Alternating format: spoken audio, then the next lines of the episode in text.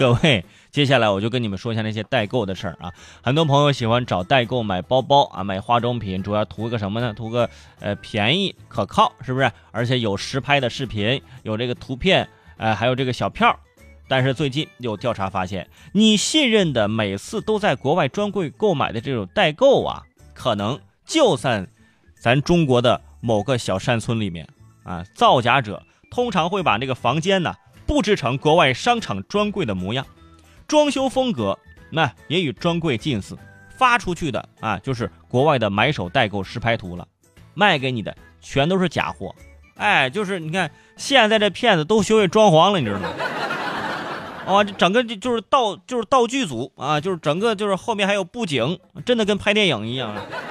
不要觉得不可思议，只是说善良限制了你的想象力。本来你让他买东西时拍个视频，是为了给自己留一手，但是你不是对方的对手，直接掉到人家手掌心了。啊，有的时候视频中啊，穿着各个国家的那种衣服的销售员，直接或者找外国的朋友在那演，是不是？帮你结账。而旁边还有一些音乐，放日语歌就是日本代购，放英文歌就是美国代购，放荷塘月色，你就别代购了，你狗代吧这个。我觉得嘛，这种布置成国外专卖店小房子啊，就应该把地址贴出来，对吧？不同的国家凑在一起，咱就可以发展发展旅游业。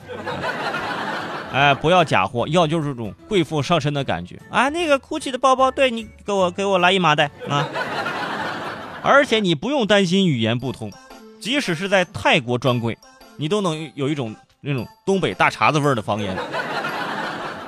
没事出来 还喊我去倒倒时差什么的。